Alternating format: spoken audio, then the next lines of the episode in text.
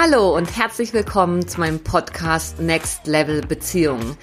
In Freiheit verbundene, in Verbindung frei sein.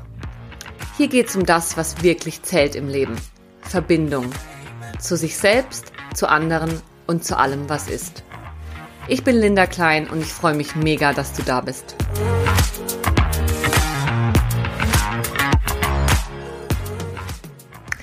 In dieser Folge spreche ich mit Aino Simon, Gestalttherapeutin, Autorin und Gründerin von Couple Care, über Untreue, Beziehungsform und den Einfluss von Trauma und Bindungsmustern auf Treue und Beziehungen.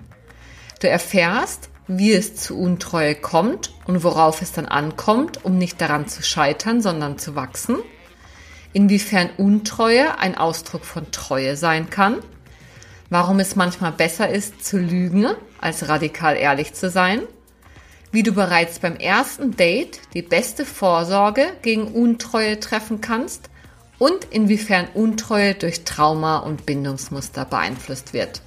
Ich wünsche dir ganz viel Spaß beim Hören.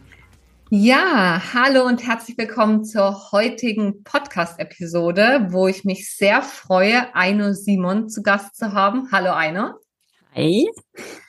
Eine Simon ist Sozialwissenschaftlerin, Gestalttherapeutin und Gründerin von Couple Care. Einerseits eine Methode, andererseits eine immer größer wachsende Online-Plattform. Wir fragen Sie gleich nochmal, wo Paare eine Anlaufstelle finden, wenn es um Beziehungsprobleme geht. Und außerdem lebt Aino seit fast 20 Jahren in einer offenen Ehe. Und ich habe Aino über verschiedene Quellen. Einerseits ihr neuestes Buch, was sehr empfehlenswert ist, Liebe, Liebe einzigartig. Und andererseits über den Podcast bei einem Kollegen kennengelernt und fand es einfach so spannend, wie sie und über was sie gesprochen hat und habe sie deswegen heute eingeladen. Ich freue mich sehr, dass du da bist, Aino. Und ähm, wir haben mal den Rahmen gesetzt, über Untreue zu sprechen. Gucken wir mhm. mal, wo es uns hinführt. Super gerne. Ähm, ja, eine, ich würde dich gerne zu Beginn fragen, wie all meine Podcast-Gäste, weil bei mir geht es um, ja, ums Thema Verbindung und Verbundenheit zu sich selbst, zu anderen und zu allem, was ist. Was denn für dich ganz persönlich Verbundenheit bedeutet? Mhm. Also ich spüre Verbundenheit immer im ersten Moment mit zu mir selbst tatsächlich. Ähm, wenn ich mich wahrnehme und erkenne, was ich gerade brauche und im Grunde in, in, in jeder Situation, in jedem Moment ähm, das ausdrücken kann und dann wenn ich erkenne, ich brauche jetzt gerade ein Gegenüber, ich brauche jetzt gerade jemand anderen, dann auch Ideen zu haben, wen ich ansprechen kann und wie ich ihn ansprechen kann, damit der mir hilft, dass ich mein Bedürfnis befriedigen kann. Und da kommt es tatsächlich nicht so sehr drauf an, äh, wer das ist, sondern die Erfahrung, dass ich mich im Grunde mit sehr vielen Menschen, vielleicht sogar mit allen Menschen äh, verbinden kann in dem Moment, wo ich mich zeige und der andere mich sieht. Hm, ja, ja, sehr schön. Und würdest du sagen, wenn es da zu Störungen kommt, haben wir die Gefahr von Untreue? Also wenn wir so den Zusammenhang herstellen zu der Frage, wie kommt es zu Untreue? Ist das ein Grund, wenn man sich nicht gesehen fühlt oder sich nicht mehr zeigt? Ähm, ja, auf jeden Fall. Ähm, ich ich würde es ein bisschen differenzieren. Also es kommt ganz oft zu Untreue, ähm, weil sich Menschen sich selbst gegenüber nicht zeigen. Also ganz oft sind die, die Bedürfnisse, die hinter so einem untreue hm, Handeln, sage ich mal, stecken, den Menschen, die das machen, in den Momenten, wo sie handeln, gar nicht bewusst. Also das heißt, es findet schon ein Verstecken vor mir selber statt, weil ich mir gar nicht eingestehe, dass es doch zum Beispiel mal schön wäre, ein Abenteuer zu erleben oder mal außerhalb ja von meinem festgelegten Rahmen mich zu bewegen. Und dann bringen mich, bringt mich mein eigenes Verstecken vor mir selber dazu, dass ich auf eine Art und Weise handle, wie ich es vorher vielleicht gar nicht gedacht hätte. Also insofern gibt es diese Unverbundenheit mit dir selber ist schon ein Teil, eine Erklärung für Betrugsprozesse. Und eine andere Erklärung ist natürlich, wenn ich meinem Partner mich nicht traue zu sagen, du, es wäre ich habe einfach irgendwie fantasiere ich mal von so einer fremden Begegnung oder da ist jemand und irgendwie merke ich, das beschäftigt mich total. So was kann ich denn damit machen? Also wenn wenn ich das nicht zeigen kann, dann bin ich im Grunde damit allein und entweder habe ich dann die Wahl mir etwas sehr Schönes vielleicht abzuschneiden oder eben heimlich zu tun und damit irgendwie natürlich in eine Entfremdung zu kommen. Also ja, ich würde sagen, das hängt auch damit zusammen. Mhm. Ja, genau. Also du schreibst es ja auch so schön in deinem Buch, dass Untreue aus unterdrückten Bedürfnissen besteht. Also so wie das, wie du es gerade sagst, entweder, dass ich mir selber gar nicht bewusst bin, dass da etwas ist, was nicht erfüllt wird oder es nicht zum Ausdruck bringe. Ähm, kannst du vielleicht auch aus deinem breiten therapeutischen Erfahrungsschatz sagen, was sind denn so, so Klassiker? Gibt mhm. es hier? So, mhm. ist ja. es immer um Sex oder ist es auch oft was anderes, worum es eigentlich geht? Ich, äh, äh, das ist jetzt meine These, die kann ich nicht, ähm, äh, die kann ich nicht belegen, das kann ich nur äh, so raushauen, weil ich das immer wieder beobachte.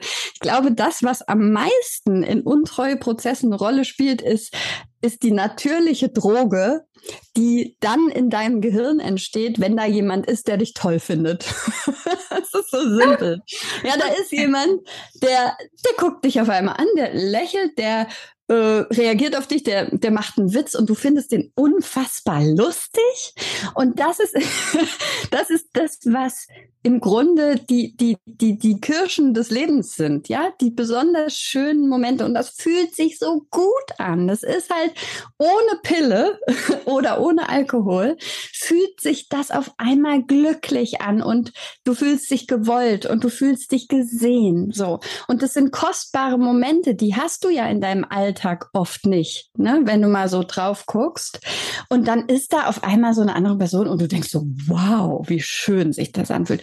Und dann be beschreiben viele, die untreu geworden sind, die beschreiben das wirklich so, die sagen, na ja, ich, ich konnte da nicht dran vorbeigehen, weil wenn ich das wenn ich das nicht irgendwie mitgenommen hätte, dann hätte ich irgendwie das Gefühl gehabt, ich, ich, ich bin gleich eigentlich ein Zombie oder so, ja. Wenn ich das Schönste, was das Leben zu bieten hat, gar nicht essen kann, ähm, ja, dann fühlt sich das irgendwie falsch an. Und mit diesem Falschsein haben die untreue Macherinnen ähm, ganz häufig zu tun. Mhm. Also würdest du sagen, wir kommen gar nicht an Untreue vorbei, wenn wir langfristig zusammen sind? Schau, ich würde es anders sagen. Also in unserer ähm, Vorstellung von Liebe, unserer kulturell geprägten Vorstellung von Liebe, denken wir Liebe und Sex immer zusammen. Also wenn ich jemanden liebe, habe ich mit dem Sex. Wenn ich mit jemandem Sex habe, dann liebe ich den. Ähm, das ist eine Vorstellung, das ist erstmal eine Annahme. So, ist ein Gedanke. Ähm, und die unsere menschliche Biologie scheint anders zu ticken. Es sind zwei unterschiedliche Bereiche.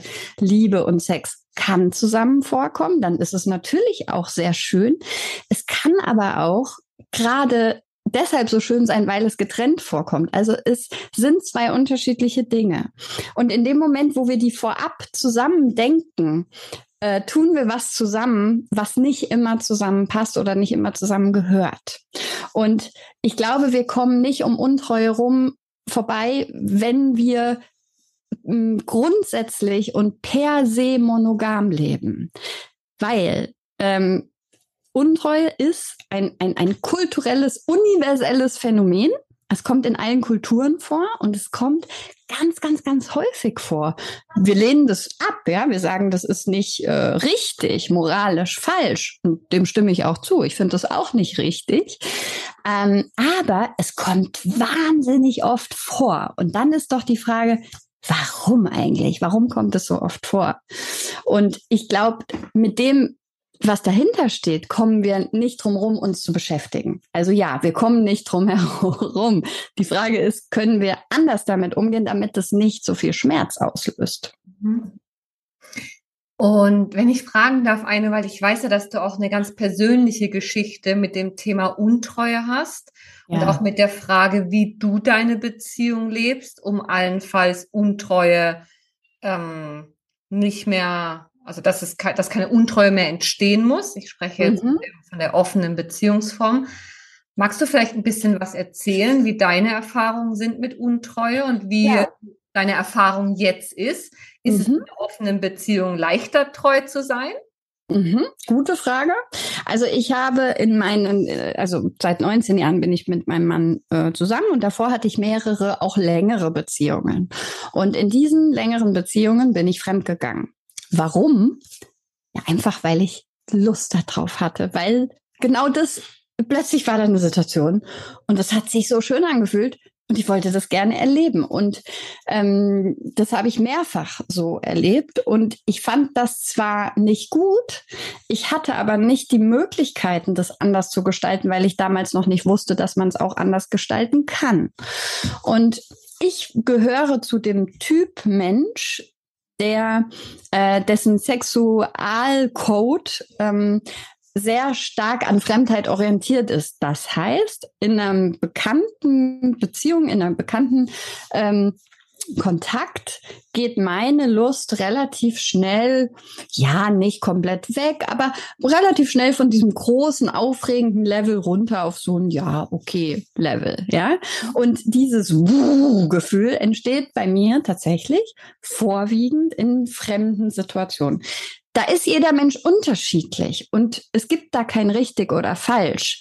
Aber wenn du nicht weißt, wie du da tickst, ähm, bist du dir selbst natürlich auch ein Stück weit fremd. Also damals wusste ich das noch nicht. Ähm, habe auch lange gedacht, ich wäre falsch, weil ich liebte die Männer ja sehr. Und warum ging, warum ging die Lust weg? Ich habe da sehr mit mir gekämpft und immer versucht, die Lust wieder zu holen, so bis ich verstanden habe, so äh, meine Biologie tickt anders an der Stelle. Und als ich meinen Mann kennengelernt habe, haben wir beim ersten Date haben wir darüber gesprochen, dass wir, äh, also ich habe das erzählt, dass ich fremdgegangen bin und dass ich da irgendwie mich komisch fühle an der Stelle und irgendwie anders und so. Und dann stellte sich heraus, dass er ebenfalls in seinen Beziehungen, und zwar noch öfter als ich, glaube ich, fremdgegangen war. Und wir so gemerkt haben, okay, da, da, da, da haben wir eine ähnliche Erfahrung und haben uns sehr viel darüber ausgetauscht. Und als wir dann ein Paar wurden, war klar, ähm, wir können jetzt beschließen, monogam zu sein, aber in zwei, drei Jahren ähm, werden wir einander dann auch untreu sein. Und das wollten wir nicht. Und deswegen haben wir dann gesagt, okay, wenn nicht monogam, dann irgendwie anders. Nur wie anders? Das war natürlich nicht klar, weil es gab damals, vor 20 Jahren, gab es jetzt noch nicht so Podcast über offene Beziehungen oder irgendwie, ne? Man konnte, man hatte wenig Vorbilder dafür. Ähm, und deswegen haben wir uns das dann Stück für Stück erarbeitet. Und ich muss dazu sagen, ich habe ähm, wir haben viele unterschiedliche Phasen erlebt und ich bin überzeugt, dass eine glückliche Langzeitbeziehung ähm, es gibt nicht die, das richtige Liebesmodell, sondern es ist so, dass dadurch, dass sich Bedürfnisse verändern, ähm, hast du immer wieder die Anforderung, dein Liebesmodell anzupassen. Das heißt, es es darf auch sich verändern, wenn du monogam gestartet bist. Vielleicht gehst du dann in eine Phase von experimenteller Offenheit.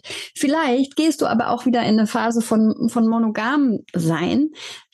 Also öffnen und schließen als wiederkehrende äh, Bewegung, die darauf reagiert, welche Bedürfnisse ihr beiden habt im Leben, ja, das, das ist, glaube ich, die Aufgabe. Und auch mein Mann und ich, ähm, um zurückzukommen zu deiner Frage, ist es leichter treu zu sein.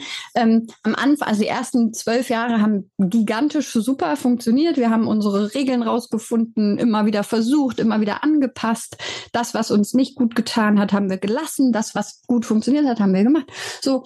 Und ähm, wir hatten einen blinden Fleck und der war richtig hart. denn wir haben gedacht, ich habe, ich war überzeugt wirklich davon, dass ähm, ich mich, äh, weil ich ja dieses Fremdheitssex so genieße, aber auch äh, dann schnell das Interesse verliere, ähm, dann, dass ich mich nicht verlieben würde. Und eines Tages, ganz heimlich, ohne dass ich das bemerkt habe selber, ist es passiert. Und dann ging es mir genau wie einem stinknormalen, sage ich mal, Paar, was auf einmal in eine untreue Krise schlittert. Ich habe es mich nicht getraut, schlicht, ein, schlicht und einfach darüber zu sprechen. Und deswegen war ich dann ein paar Wochen untreu, in der Form, dass ich meinem Mann nicht die Wahrheit über meine Gefühle und über das, was ich erlebe, gesagt habe und dann auch die schlimmstmögliche Lösungsstrategie gewählt habe, nämlich äh, der musste mir so die Wahrheit scheibchenweise aus mir raus kratzen. Mhm. Furchtbar. Also eine furchtbare Situation hat uns in eine üble Krise ähm, schlittern lassen, die dann auch deren Bewältigung also anderthalb Jahre gedauert hat und auch immer noch manchmal so ihre Schatten nachwirft. Also da sind Narben geblieben. Ja, so. Und äh, wir haben, ich habe zwischendurch nicht gedacht, dass wir es schaffen können. So schwer war das und so doll wehgetan hat das. Das hat wirklich richtig bei meinem Mann wie so fast Wesensveränderung Essstörungen ausgelöst. Ich habe den damit so schockiert, also ich hätte dem nicht doller wehtun können. Und ähm, deswegen haben wir da echt gekämpft und haben uns auch Hilfe geholt. Ne? Allein hätten wir das nicht geschafft.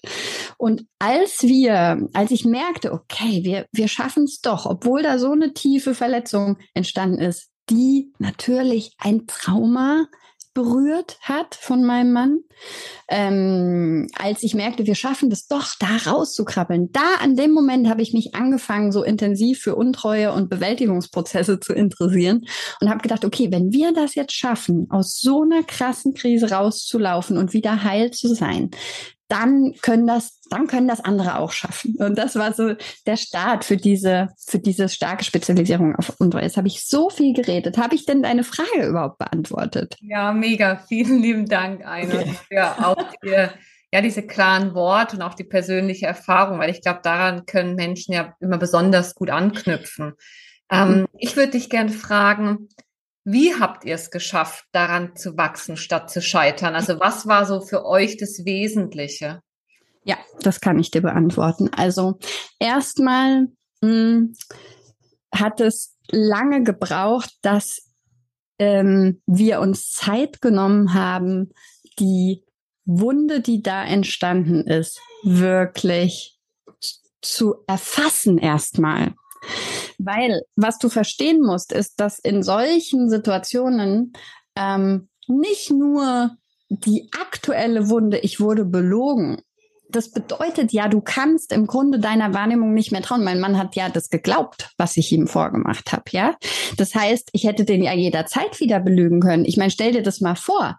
Woran soll der denn jetzt erkennen, ob ich lüge oder nicht? Ich bin eine sehr gute Lügnerin, offensichtlich. Ich habe das davor und danach nie wieder gemacht und fand das selber total schrecklich, dass ich das gemacht habe und auch unverständlich. Das heißt, wir brauchten erstmal eine Weile, um Verständnis zu erarbeiten dafür, was, wie wir gehandelt hatten. Ja, man vergisst oft, dass Betrügende oder Betrügerinnen sich selber auch wahnsinnig wehtun, während sie das machen, was sie machen ähm, und sich selber auch nicht verstehen oft.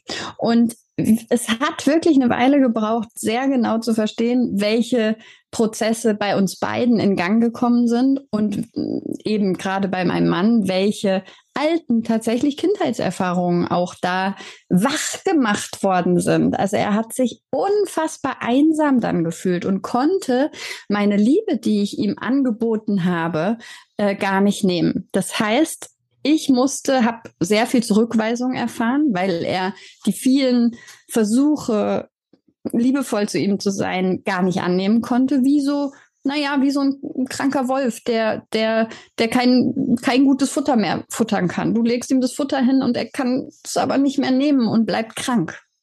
So, und ähm, das war schwer, weil das bedeutete, dass wir beide einsam waren. Ich natürlich in dieser Schuldsituation ähm, und er in diesem absoluten niederschmetternden Gefühl, äh, verlassen und verraten worden zu sein. Und zwar von wem? Von seiner Seelenpartnerin. Okay? Mhm. Also das, die, das kann man sich gar nicht genug klar machen, wie erschütternd das ist, wenn du auf einmal feststellst, ich kann nicht mehr unterscheiden, lügt sie oder lügt sie nicht. Mhm. Und für mich war es natürlich insofern eine Katastrophe, als ich wusste ja, dass ich nicht lüge.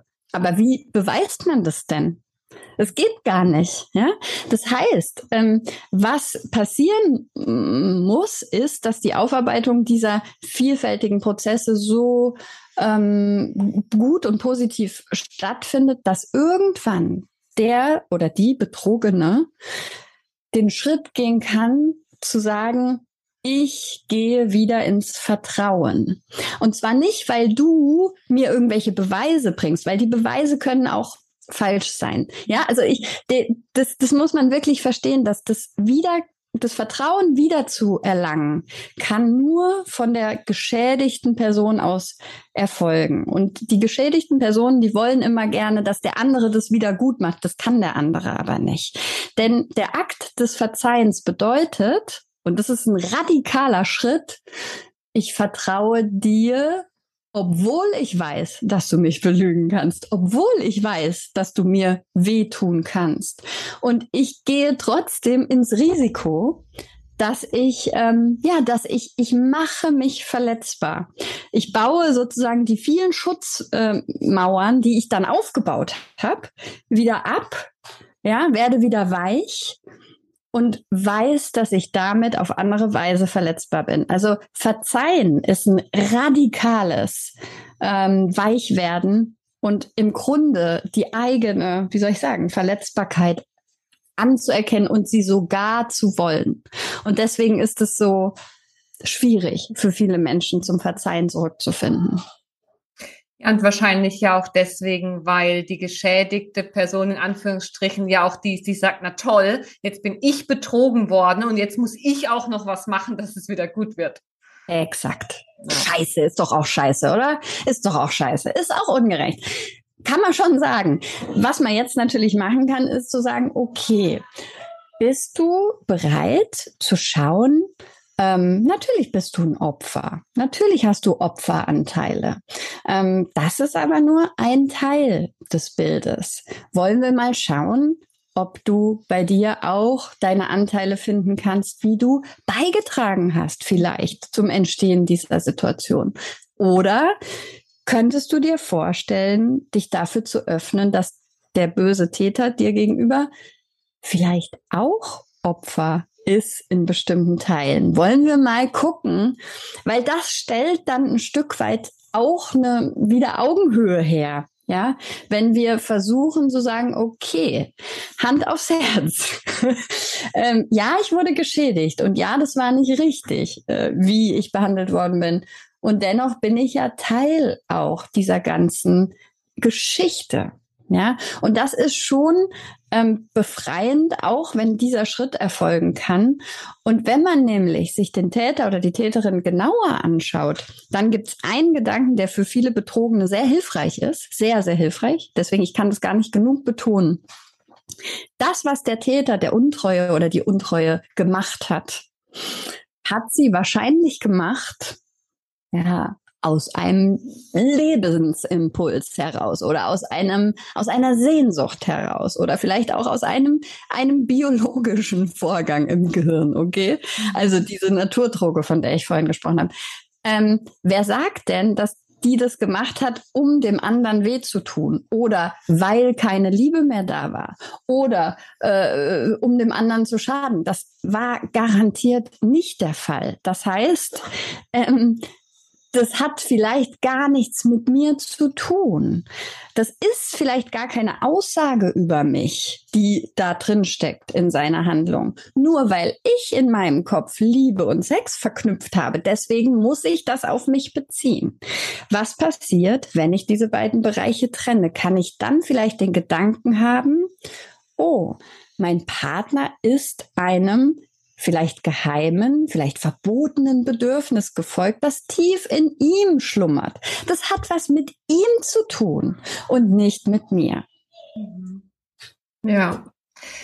Glaubst du denn, Eino, dass es unvereinbare Bedürfnisse gibt in Partnerschaften? Also glaubst du, dass es, ja, also jetzt, wenn wir gerade von Sexualität sprechen, weil darum geht es ja jetzt, wenn wir von offenen Beziehungen sprechen, dass es zum Beispiel sexuelle Vorlieben gibt, die einfach unterschiedlich sind. Und dann die Frage, können wir die gemeinsam erfüllen oder was machen wir damit, wenn das nicht möglich ist. Kannst du da ein bisschen was ja, dazu sagen? Absolut. Also 100 Prozent gibt es gerade in der Sexualität natürlich Unterschiede von dem, was dir gefällt, was dir persönlich ganz viel Lust bereitet und was du auch nicht magst.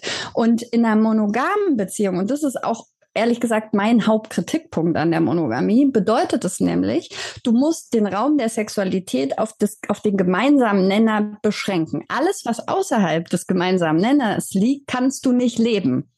Weil entweder machst du etwas, was dem anderen vielleicht sogar unangenehm ist, ja? Du pusht ihn irgendwo hin, wo er oder sie gar nicht hin will. Oder du verzichtest auf etwas, was für dich sich schön anfühlt. Und das ist das Drama tatsächlich. Warum können wir nicht sagen, okay, du hast bestimmte sexuelle Vorlieben, ich, ich möchte die nicht erfüllen, ich kann die nicht erfüllen, aber warum soll ich dich abhalten, das mit anderen zu leben. Doch nur weil ich denke, dass dann deine Liebe für mich kleiner wird oder dass ich für dich unwichtig werde.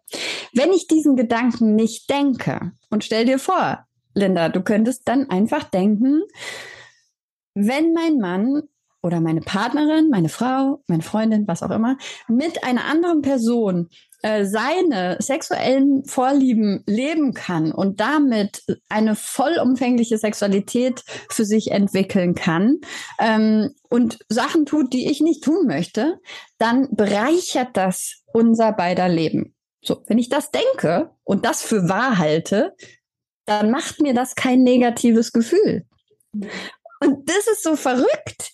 Die Art und Weise, wie du bewertest, hat den Einfluss auf dein, die Art und Weise, wie du dazu fühlst. Ist doch verrückt, oder? Ja, verrückt und gleichzeitig so, ja, die Grundlage auch unserer Arbeit, ne? Das ist Total, ja, natürlich, voll. du hast noch was gefragt, nämlich, also ich glaube, dass sich im Grunde eigentlich die Bedürfnisse, du hast ja gefragt, gibt es unvereinbare Bedürfnisse? Und ähm, also in, in der, in der, also grundsätzlich glaube ich nicht, dass die Bedürfnisse in Konflikt geraten, sondern eher die Strategien, mit denen ich versuche, dieses Bedürfnis zu befriedigen. Und das finde ich ist eine wichtige und hilfreiche Unterscheidung zwischen dem Bedürfnis zu unterscheiden und andererseits der Strategie, mit der ich versuche, dieses Bedürfnis äh, zu, ja, zu stillen. Und dann zu entdecken, boah, also wir haben alle universelle Bedürfnisse, die verändern sich im Laufe unserer Zeit, aber wir kennen das, Bedürfnisse kennen wir alle. Und jetzt gibt es aber eine gigantische Vielzahl diese Bedürfnisse auch zu befriedigen. Und da geraten Strategien, die geraten, die sind teilweise unvereinbar. Ne? Ähm, also ganz, ganz banal. Meine, die Monogamie ist eine Strategie, damit ich mich sicher fühlen kann. Und wenn, oder damit ich mich geliebt fühle, wie auch immer. Ja, das ist eine Strategie, ein Bedürfnis zu erfüllen. Und wenn jetzt der äh, andere sagt, ähm, meine, äh, die Monogamie äh, schränkt meine Freiheit ein, dann wird er diese Strategie nicht auf Dauer leben wollen. Ja. Und jetzt kann man zwar sagen, das ist blöd. Sieh das bitte nicht so. Du sollst auch die Monogamie jetzt wählen. Aber so ist das äh, mit den Bedürfnissen. Die lassen sich nicht manipulieren. Du kannst zwar eine ganze Weile Strategien versuchen, die irgendwie nicht so richtig zu dir passen, aber dann wirst du irgendwann krank oder deine Beziehung wird in die Krise geraten. Und deshalb ist es, macht es keinen Sinn, gegen Bedürfnisse zu kämpfen oder zu stänkern oder einzuteilen in, das sind gute Bedürfnisse und das sind nicht erlaubte Bedürfnisse, sondern eher zu gucken, können wir unser Repertoire an Strategien vergrößern. Und genau das ist es ja, wenn wir anfangen, über experimentelle Monogamie oder offene Beziehungsmodelle zu sprechen. Ja, ich finde es sehr spannend, was du sagst, weil ich habe beides schon erlebt. Ich habe schon mit Menschen und mit Paaren gearbeitet, wo am Ende der Blick auf die Bedürfnisse weg von der Strategieebene sehr viel Heilung und Erweiterung gebracht hat. Aber ich hatte auch schon den Fall, dass Paare am Ende wirklich so ein bisschen ohnmächtig nach allem Durcharbeiten dieser Sachen vor mir saßen und gesagt haben, aber ich brauche in dieser Lebensphase jetzt gerade oder ich, ich will jetzt gerade monogam. Ja. Und der andere sagt, ich will jetzt gerade poly. Und das ist ein Fall, da spreche ich dann von schlechter Passung. Wir haben hier eine Situation von schlechter Passung, weil ihr braucht gerade etwas Unterschiedliches. Und da kann niemand was dafür. Nicht du bist falsch, nicht du bist falsch. Aber es passt nicht zusammen. Und in solchen Situationen finde ich, das ist ja gut, wenn du das erkennst, ja. So. Und das ist dann vielleicht sehr traurig, ähm, aber dann ist es ein guter, ein sehr guter Grund, um auch zu sagen, okay, wir nehmen in Freundschaft und Liebe voneinander Abschied, weil die Passung gerade nicht gegeben ist. Mhm. Weißt du? Das habe ich auch oft erlebt und ich finde das dann auch zwar traurig, aber trotzdem authentisch und gut. Mhm. Ja, ich glaube, da kommen uns dann wieder so, du hast sie vorhin auch schon angesprochen, unsere kulturellen Prägungen. Was ist bei uns als das Ideal ähm, verbreitet, kommt uns da, glaube ich, dann oft in die Quere. Und mein Eindruck ist, nicht nur die Monogamen, sondern auch die, die andere Beziehungsformen ausprobieren. Das ist die Frage, was dein Eindruck ist.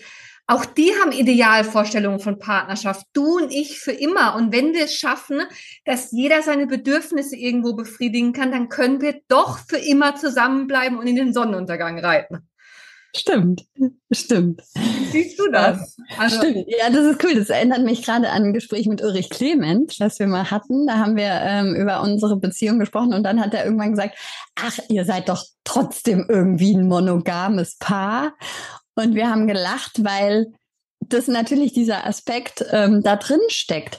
Aber ganz ehrlich, tatsächlich finde ich auch, ähm, also in meiner Vorstellung von, von Liebe und Beziehung ist ähm, Verbindung und Loyalität total groß geschrieben, obwohl ich nicht monogam lebe.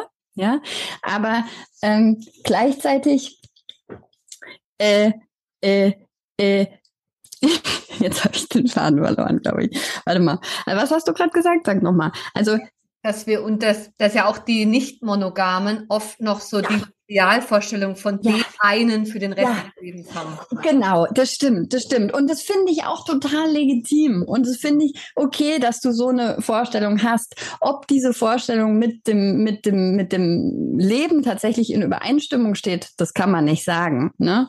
Also ich, ich finde, für mich ist ein ganz, ganz wichtiges Ideal in der Beziehungsführung, aber das wählt jeder für sich.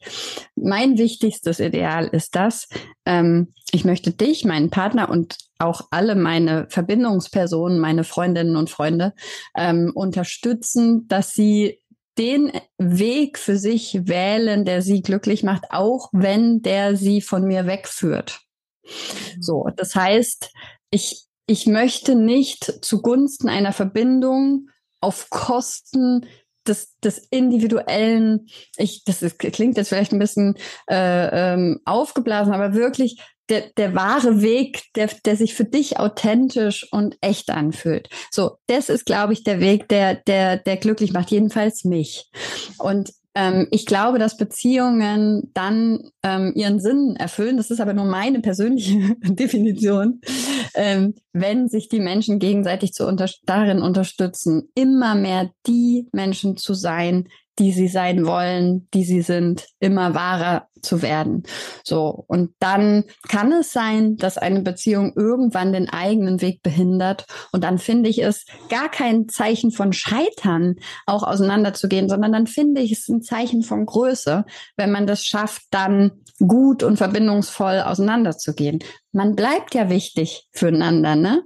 Aber wenn es eben so eine schlechte Passung gibt und das Glück des Einzelnen in entgegengesetzter Richtung liegt, ja, dann geht auf euer Glück zu. Also unbedingt. Ja, genau. Und, und da finde ich, gilt dann das, was du vorhin in Bezug auf die Untreue sagtest, so, ähm, es leidet nicht nur der, der betrogen wurde, sondern der, der betrügt hat, auch Schmerz. Und das Gleiche ist bei Trennungen. Es leidet nicht nur der, von dem getrennt wurde, sondern es leidet auch der, der trennt. Also manche Dinge sind traurig und tun weh im Leben. Und Trennung aus unterschiedlicher Passung kann verdammt wehtun. Ja, genau. Also. Genau. Das, ich finde es schön, was du sagst. Dieser Punkt, Leben tut weh. Niemand hat gesagt, Leben tut nicht weh. So, Leben tut weh und Liebe tut weh.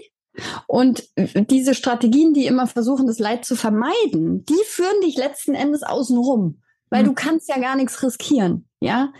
Dann, dann, dann gehst du eben außen rum. Okay, was ist das für ein Leben? Ich will mitten rein. Und wenn ich mitten rein will, dann werde ich mich, dann werde ich mir da wehtun. Und ich werde auch meinem Partner wieder wehtun. Ich werde das, ich, das wird passieren. So, also lasst uns doch und das ist das, was ich versuche, auch mit, mit, mit, mit Couple Care und der Art, wie wir versuchen, Paaren ein Fundament zu geben für, für, für ihre Liebesbeziehung. Also lasst uns ähm, darauf vorbereiten, dass wir uns wehtun und dann gucken, wie kann ich mir selber schnell helfen, wenn es wehtut, aber wie kann der andere mir auch helfen? Weil natürlich können wir einander da, da helfen und beistehen. Ne? Man muss sich ja nicht alleine lassen, wenn man sich wehgetan hat. Mhm. Ja, genau, so Schmerz ist unvermeidlich. Äh, sagen ja die Buddhisten so schön, der Schmerz ist unvermeidlich, das Leiden ist so hausgemacht. Ähm, hoher, hoher Anspruch, aber sicherlich etwas, was sich lohnt zu, zu anzunehmen, dass eben nicht immer alles schön ist, aber dass ich meinen Umgang damit bestimmen kann. Ein genau. Stück weit. Genau, und weißt du, was ich da auch finde, was enorm hilft, ist, wenn du den Menschen noch mehr ähm, Kompetenz im Umgang mit den eigenen Gefühlen beibringst. Weil was tut denn dann weh? Das sind ja Emotionen, Gefühle, Körpergefühle. Also natürlich spürst du deine Gefühle, deine Trauer, deine Verzweiflung, deine Angst. Das sind ja körperlich wahrnehmbare Zustände deiner selbst, ja. Die sind unangenehm, aber du stirbst auch nicht dran. Also Liebeskummer kann sich anfühlen, als würde man sterben. Das verstehe ich schon, das kenne ich auch. Und ich, wenn ich Liebeskummer habe, dann liege ich auf dem Boden und schreie wie ein abgestochenes Schwein. Das ist so. Aber ähm, es gibt Möglichkeiten, damit gut umzugehen. Und dann ist letzten Endes ein Gefühl auch einfach nur ein Gefühl mit einem Anfang und einem Ende. Ja, und du kannst Wege finden, wie diese Art von Leid doch, ich sag mal, jetzt auch nicht schön ist unbedingt, aber doch äh, leichter erträglich. Mhm. Ja, mega spannend, weil das bringt mich zu einem, zu einem Bereich, über den ich auch noch super gern mit dir sprechen würde, nämlich Trauma. Also mhm. Entwicklungstrauma, frühe Prägungen. Und du sagtest gerade, ja, ein Gefühl ist am Ende ja nur ein Gefühl, das hat einen Anfang und ein Ende. Und in der Traumaarbeit ist natürlich ganz wesentlich, dass die, dass das wieder gelernt wird, dass wir heute als Erwachsene ein Gefühl von Anfang bis Ende durchleben und es bringt uns nicht um. Aber ganz viele meiner Klienten, und wahrscheinlich kennst du das auch, sind damit konfrontiert, dass sie plötzlich in Gefühlszustände geraten, weil eben alte Wunden berührt werden, wo sie das, den Eindruck haben, dass dieses Gefühl sie jetzt umbringt. Nicht bewusst, aber auf der unbewussten Ebene, weil es mal so war. Ganz Richtig. früheste Erfahrungen. Mhm. Wie siehst du da den Zusammenhang? Also auch ja. zur, zur, Arbeit mit Paaren, zur Arbeit ja. mit Untreue. Ja, ja, ja. Also ein ganz wichtiger und ganz großer Zusammenhang. Diese, ähm, also wir kommen als, als kleine Säuglinge auf die Welt und ähm, da, wo wir auf die Welt kommen, sind wir als Babys absolut hilflos. Wir sind darauf angewiesen, dass unsere Umgebung unsere Bedürfnisse erkennt und uns stillt. Ja, also wenn wir nicht gewärmt werden, nicht gefüttert werden, nicht auf den Arm genommen werden, nicht liebevoll angesprochen werden, dann sterben wir. Das heißt, unsere Empfindungen in der ersten Lebenszeit sind existenziell. Das Baby weiß das nicht. Also das hat keinen Verstand, mit dem es diese Empfindung einordnen kann. Es muss aber nach Kräften schreien, wenn der Hunger da ist, damit jemand kommt und es versteht. Und ähm, es ist sehr unterschiedlich, was die Babys erleben, wenn sie auf die Welt kommen. Ähm, es gibt Babys, die haben Ansprechpartner, Mama oder Papa oder auch andere Personen, die sie einigermaßen verstehen, ja, und immer wieder dieses Gefühl machen, du wirst gesehen, du wirst versorgt und dann kann sich das System beruhigen.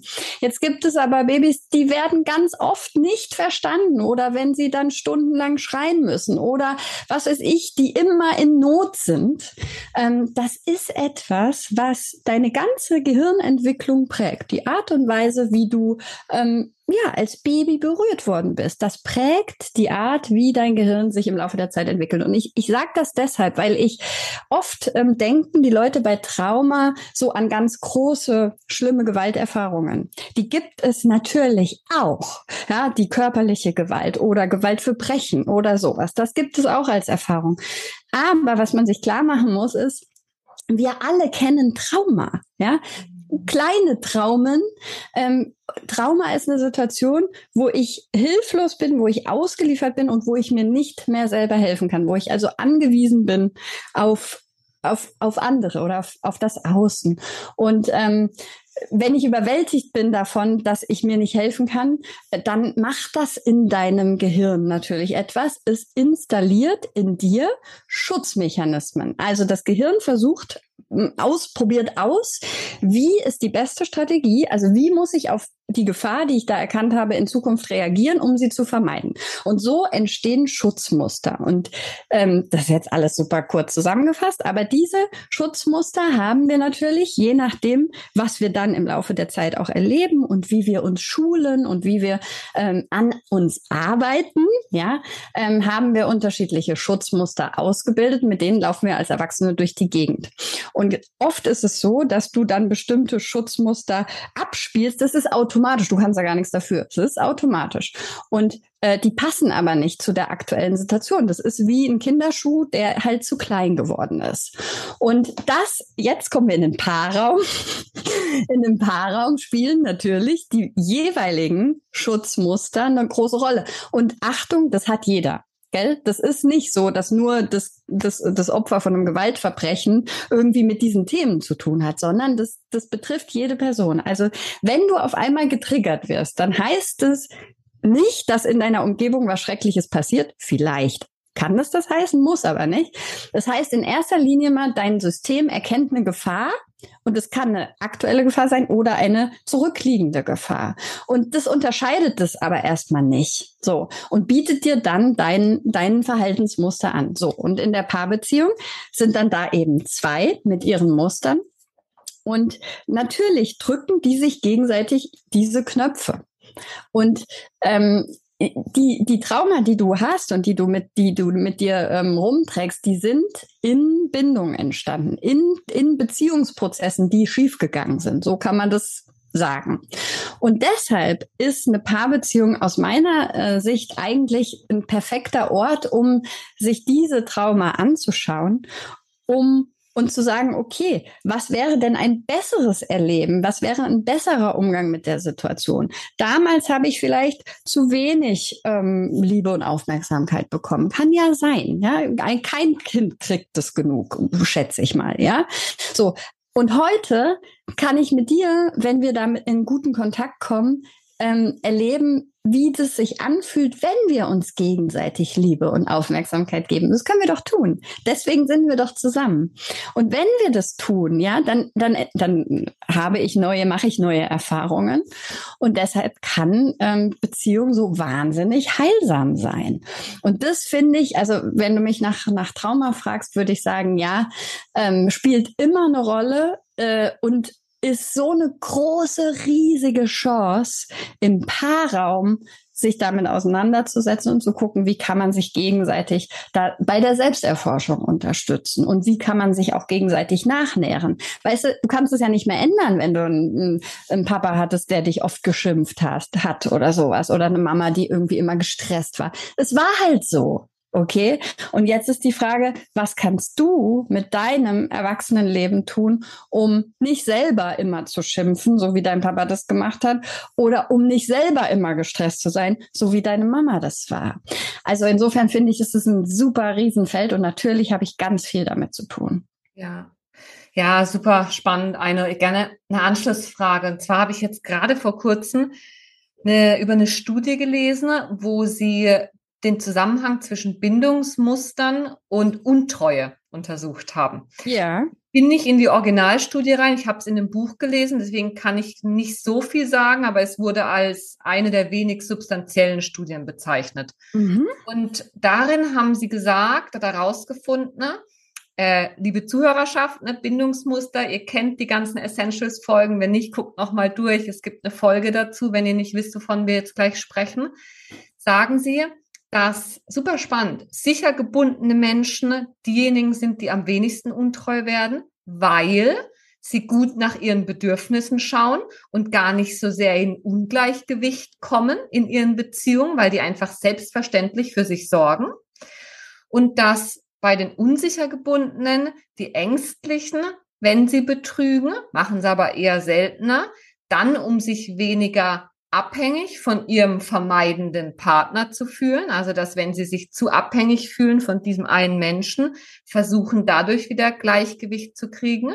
Und dass diejenigen, die am meisten betrügen, unabhängig vom Geschlecht in dieser Studie, diejenigen sind, die eher einen vermeidenden Bindungsstil haben, einerseits um sexuelle Bedürfnisse auszuleben und andererseits um Distanz zu schaffen.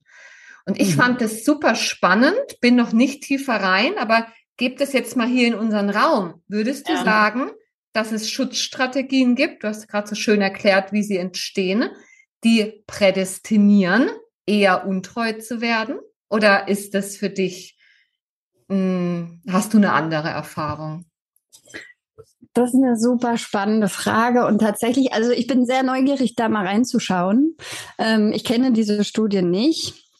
Ähm, also ich tue mich schwer dazu, wirklich was zu sagen. Meine, doch, wahrscheinlich ist es schon so, aber man kann bestimmt auch andere, also genau das Gegenteil finden, dass man sagt, naja, sicher gebundene Menschen können viel leichter äh, fremdgehen, weil sie nicht so viel Angst haben müssen, dass, dass man sich äh, äh, zerstreitet und verliert oder so. Also ich glaube, ähm, was ich auf jeden Fall sagen kann aus der täglichen Praxis bei uns ist, dass wir ähm, ja viele Menschen kommen zu uns entweder weil sie äh, eine Untreue erlebt haben, eine, aus einer monogamen Beziehung heraus und dann versuchen, das zu zu überleben. Ähm, es kommen aber auch eine ganze Reihe von Menschen, die sagen, ähm, die Monogamie ist für uns nicht irgendwie nicht so richtig, die leuchtet uns nicht ein oder die mm, funktioniert für uns nicht. Wir wollen jetzt mal versuchen, wie es offen geht. Ja, also die kommen und ähm, erarbeiten mit uns ihr Modell, wie sie ihre offene Beziehung leben wollen, weil das kann man ja auf ganz unterschiedliche Arten und Weisen. Und da kann ich dir sagen, habe ich tatsächlich alle Bindungstypen. Also durch die Bank alle Bindungstypen, die, die da sind und sagen, ähm, ich möchte gerne versuchen, wie offene Beziehung geht, hilf mir, ähm, ein gutes System zu finden.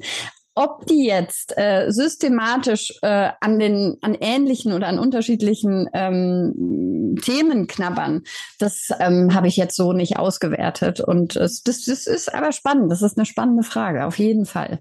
Ja, ja, also was, was ich dazu sagen kann aus meiner Erfahrung, wenn wir die klassische Bindungstheorie, die einen ganz, ganz wertvollen Beitrag geleistet hat zu Beziehungen und Bindungsthemen, keine Frage. Aber wenn wir die weiter differenzieren, dann glaube ich schon, dass es Schutzstrategien gibt, die man sich als Kind angeeignet hat, die eher zu Untreue führen können als andere. Zum Beispiel gibt es ja Menschen, die statt offen zu sagen, was sie brauchen, eher so die Faust im Sack machen und dann hintenrum nicht aus bösem Willen, aber hintenrum versuchen, ihre Sachen zu erfüllen, weil sie denken, wenn ich damit auftauche, werde ich eh nicht gehört.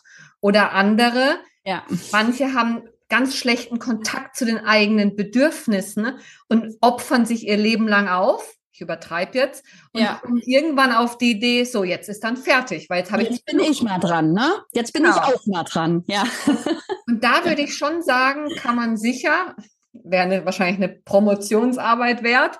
Oh ja.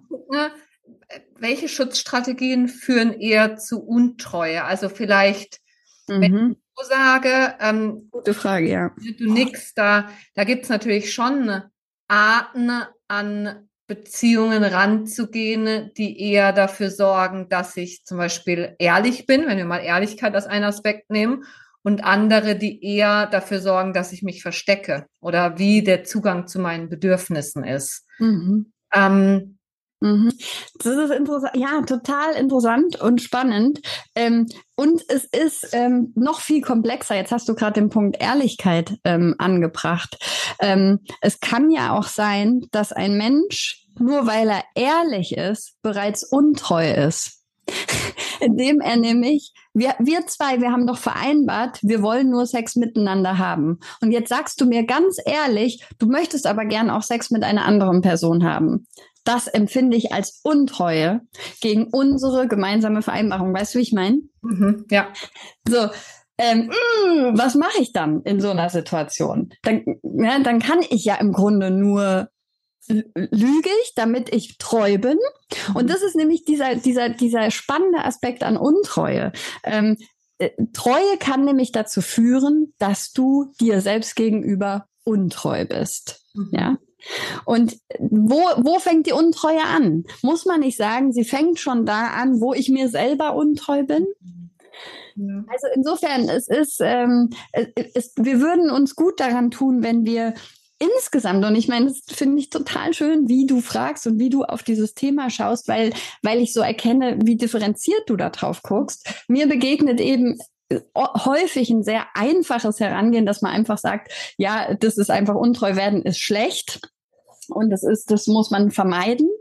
Aber Esther Perel, die du auch sehr gut kennst, ähm, die sagt zum Beispiel, äh, und wenn du, wenn du, äh, wenn sexuelle Bedürfnisse auseinandergehen, dann wird die Monogamie ähm, zu einem Zölibat. Und dann ist die Treue eigentlich eher eine Schwäche und die Untreue eigentlich eher eine Stärke. Also es ist irgendwie sehr komplex und es ja, ich finde es wichtig, wirklich im Einzelnen draufzuschauen und immer die Frage zu stellen, okay, was steht dahinter? Und der Schutzmechanismus, den du gerade angesprochen hast, ähm, der spielt mit Sicherheit eine Rolle, genauso wie die Bedürfnisse, ob ich sie erkenne oder, oder eben nicht. Mhm.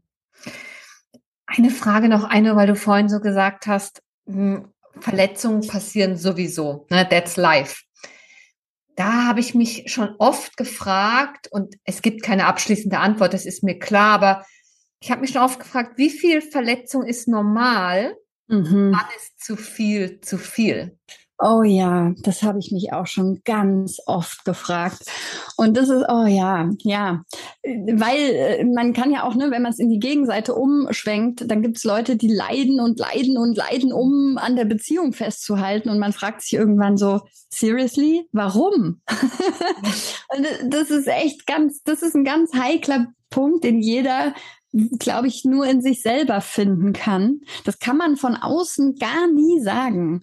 Ähm, und ich glaube, das Einzige, was du tun kannst, um selber dein eigenes Maß zu finden, dein eigenes, wann ist, wann gehe ich, ähm, ist, indem du sehr nah an deine eigenen inneren Anteile heranwächst. Und damit meine ich, zu hören, was du spürst und brauchst und auch wie du mit dir umgehst. Ja, man könnte ja auch sagen, du hast überhaupt, vielleicht bist du sehr hart zu dir selber und ähm, kommst gar nicht auf die Idee zu sagen, so lasse ich nicht mit mir umgehen. Ja, mhm. das fehlt in vielen Partnerschaften, auch die Grenze zu setzen und zu sagen, du pass auf, wir können über alles reden und auch über alles irgendwie uns auseinandersetzen. Aber das und das ist ein Verhalten, das möchte ich nicht. Bitte hör damit auf. Mhm. Ja, genau. Ja.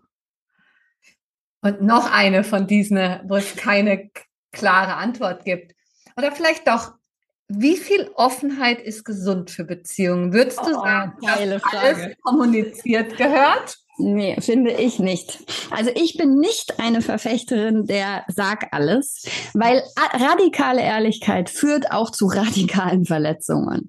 Und ich bin nicht der Meinung, dass das immer das, die richtige Antwort ist. Es gibt ja Menschen, die sagen, das ist es. Ähm, ich glaube, die meinen aber eigentlich vor allen Dingen, steh zu dir und trau dich zu zeigen. So. Aber manchmal, äh, vielleicht kennst du das Konzept von der ehrlichen Lüge. Mhm. Manchmal, manchmal gibt, manchmal ist die Lüge näher an der Wahrheit als die scheinbar objektive Wahrheit. So, also ein Beispiel. Ähm, ich, äh, was weiß ich, ich küsse einen anderen Mann und das fühlt sich für mich jetzt so, naja, okay, hätte ich jetzt auch nicht unbedingt machen müssen. Okay, so fühlt sich das für mich an. War jetzt, nee, der hat so ein bisschen geschlappert und so, weiß ich nicht, war jetzt nicht so meins. Okay, so, ähm, mein Partner äh, sieht das oder hört das und denkt, die, der, die haben ge geküsst, geknutscht, die sind jetzt verliebt. Die sind jetzt, was weiß ich, da ist ein Feuerwerk abgegangen, das bombastisch. So, das denkt der. So, und ähm, wenn ich jetzt aber sage, ähm, ja, okay, das ist jetzt, ich glaube, das, Beispiel hinkt jetzt ein bisschen. Äh, was ich damit meine ist, wenn ich jetzt sage, ich habe nicht geknutscht, bin ich dann näher an meiner Empfindung, das war mir nicht wichtig? Ja. Oder löse ich, indem ich sage, ich habe geknutscht, in dir ein Riesenszenario aus, was an mir, an meiner Wahrheit völlig vorbeigeht?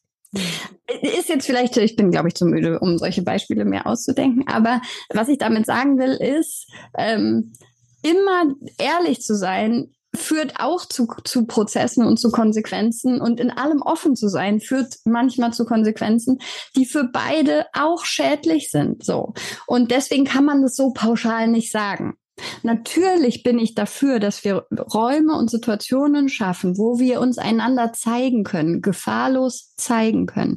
Aber du kannst nicht in jeder Situation mit jedem, mit allem um die Ecke kommen. Und außerdem, manchmal gibt es auch sowas wie Menschen, die dann betrogen haben, wollen ihr schlechtes Gewissen loswerden. So, die, die Situation ist schon längst vorbei. Die, die Affäre ist irgendwie vor zehn Jahren gewesen, aber es mich quält ein schlechtes Gewissen. Und dann erzähle ich das irgendwann meiner Partnerin. Es ist völlig sinnlos, weil die Situation ist vorbei. Nur ich will mich entlasten und verletze damit meine Partnerin. Weiß ich nicht ob ich das so cool finde. Also wenn du fremd gehst, dann musst du damit auch irgendwie auch klarkommen. Dann musst du das auch tragen. Du kannst den anderen dann nicht als äh, jemanden benutzen, der dir dann irgendwie die Schuld äh, we wegnimmt oder so. Weißt, verstehst du, was ich meine? Ja, also ich finde es sehr wichtig, dass du es ansprichst. Und wie sagst du, ehrliche Lüge? Nee, mhm. ehrliche ja, Lüge. die ehrliche Lüge. Ich hatte ja. gerade heute Vormittag einen Klienten, wo es genau darum ging. Und ich glaube, das ist auch ein ganz passendes Beispiel für Beziehungen. Und zwar ähm, hat der oft Mühe, wenn er sich unter Druck fühlt. Ähm, und die, die Freundin will jetzt gerade Bestätigung. Liebst du mich denn? Mhm. er spürt es in dem Moment nicht. Mhm. Und dann zu sagen, ja, natürlich liebe ich dich. Ja. Auch wenn ich es in diesem Moment gerade nicht spüre. Das ja. könnte ich mir vorstellen. Ja, du nix. Genau, das wäre so eine ehrliche Lüge, weil es ist an der Wahrheit sehr nah dran, weil normalerweise liebe ich dich ja, auch wenn ich jetzt gerade meine fünf Minuten habe, wo du mir so auf den Geist gehst, dass ich damit nicht mehr verbunden bin. Voll gutes Beispiel, ich danke dir. Ja, Genau, genau. Und außerdem könnte ja, was steckt denn da drin? In, äh, ich liebe dich. Da steckt ja auch drin, ich bin loyal zu dir. Ich werde immer zu dir halten. Ich werde immer zu dir zurückkommen oder sowas kann da drin stecken. Und es bedeutet nicht, dass ich in jedem Moment super happy in love äh, gefühlen bin. Du kannst mir auch auf den Geist gehen mal, so, dann liebe ich dich trotzdem. Und da hast du absolut recht. Genau das meine ich. Und dann ist es doch viel näher an der Wahrheit zu sagen, ja klar, ich liebe dich, als zu sagen, gerade liebe ich dich nicht. Was macht, was, was, was bedeutet das denn für die andere Person? Das ist doch furchtbar. Genau, ja. Ja, Eino, also ich könnte noch stundenlang weiter mit dir sprechen. Ja, ähm, ja. Schön, schön, dass wir uns kennen, Linda. Wirklich. Ich, ich, ich schätze deine Arbeit total und finde das ganz, das spricht mich sehr an, wie du sprichst und auch über welche Themen du sprichst. Finde ich ganz, ganz toll. Ebenso. Und deswegen so vielleicht nochmal als Abschluss. Gibt es irgendetwas, was du jetzt sagst, so im Kontext von Betrug oder auch so der Frage, wie wollen wir, wie wollen wir Liebe leben, ähm, noch wichtig ist, was dir noch am Herzen liegt, was wir noch gar nicht angesprochen haben, so zum Abschluss? Also ich würde mir total wünschen, dass alle Paare, die gerade verliebt sind und die das jetzt hören, ähm, wirklich das Thema mal sich zu, zur Brust nehmen und darüber sprechen. Was wäre denn, wenn jetzt sind wir gerade urs verliebt und wir haben nur Augen für den anderen. Okay, das ist auch wunderbar. Also genießt es. Aber das, dieser Zustand wird vorbeigehen und dann kommt der, der Bereich der Liebe. Und es kann sein, dass eure Sexualitäten so sind, dass ihr irgendwann Lust auf Fremdsex habt. Und das ist okay, das ist normal, dass es das gibt. Also, ähm, am besten nutzt ihr doch die Zeit der, der, der, der Verliebtheit, um mal darüber zu sprechen. Sag mal, wenn das so wäre, irgendwann in vielen Jahren, wie, wie, wie könnten wir dann miteinander sprechen? Und miteinander sprechen ist immer die Vorbedingung und letzten Endes die wichtigste Prophylaxe, um nicht untreu zu werden. Okay? Es geht ja darum zu verhindern, untreu zu werden, sondern der Treueschwur, den wir uns geben, der, der sollte so sein, dass er zu dir und zu mir passt und dass er auch flexibel ist, weil wir verändern uns im Laufe unserer Zeit. Und wirklich dafür zu sorgen, eine gute Kappelkern zu entwickeln, die fällt nicht vom Himmel. Die, die, die kriegst du nicht einfach so, sondern Liebe machen, kommt von Machen. Und am besten kannst du es machen, wenn du ganz aktiv bist und glücklich und in einer neuen Verbindung startest. Je früher du über dieses Thema redest, umso leichter ist es, nachher auch zu sagen, okay, jetzt steht vielleicht mal ein Experiment an oder ein Versuch und du musst das nicht alleine durchstehen. Es gibt eine immer größere Zahl von Kompetenz und von Erfahrungswissen und von Gruppen, die sich finden. Ja, also äh, und und äh, das ganze Feld zwischen Monogamie und Polyamorie ist ein Riesenfeld. Da gibt es ganz viele Spielarten. Also warum nicht mal anschauen, mal hinschauen und gucken, was es da so gibt. Du musst das nicht für dich wählen, aber sorge dafür, dass nicht, dass du keinen Blindspot hast, keinen blinden Fleck hast, der nachher eine untreue Situation nach sich zieht, weil die ist immer ganz, ganz furchtbar und die wollen wir vermeiden. Absolut. Vielen lieben Dank, Eine, auch nochmal für diese Essenz, die du jetzt gerade genannt hast, dass offen zu sprechen die beste Prophylaxe ist, um Untreue überhaupt gar nicht erst entstehen zu lassen. Und am Beispiel von dir beim ersten Date, auch ich habe das mit meinem Partner beim ersten Date angesprochen, wie wollen wir eigentlich Beziehungen leben? Heißt nicht, da kann sich nichts verändern, aber wir schaffen eine Gesprächskultur, die auf Offenheit und Transparenz äh, basiert und einfach in den Blick nimmt, dass das Leben komplexer ist als die Muster und Rahmen, die man halt so mitbekommen hat. Ja. Ja. Ich danke dir von Herzen, Einer, für dieses ähm, bereichernde, inspirierende, verbindende Gespräch. Und ja, ich verlinke all deine Kontaktdaten. Ne? Ähm, liebe Zuhörer da draußen, Einer hat ein wundervolles Buch geschrieben. Schaut euch Couple Care an. Ich kann das alles von Herzen empfehlen. Ähm, mhm. Und danke dir für deine Arbeit, dein Wirken und Sein und freue mich, dass wir miteinander verbunden sind. Ich habe Gänsehaut. Danke. Danke dir. Tschüss, Einer. Tschüss. Ja, das war mein Gespräch mit der wundervollen Einor und ich hoffe, dass du nicht nur unseren Enthusiasmus für das Thema gespürt hast, sondern auch ganz viel für dich hast mitnehmen können. Und wenn du merkst, dass es für dich Zeit ist, eins zu eins deine Bindungsmuster und Beziehungsthemen zu beleuchten, ne, um deine Beziehung aufs Next Level zu bringen, dann melde dich super gern bei mir und wir schauen, wie ich dich auf deinem Weg dahin unterstützen kann. Schreib mir eine Mail an kontakt@linda-klein.com oder auch über Social Media. Ich freue mich von dir zu hören und bis zum nächsten Mal. Ciao, ciao.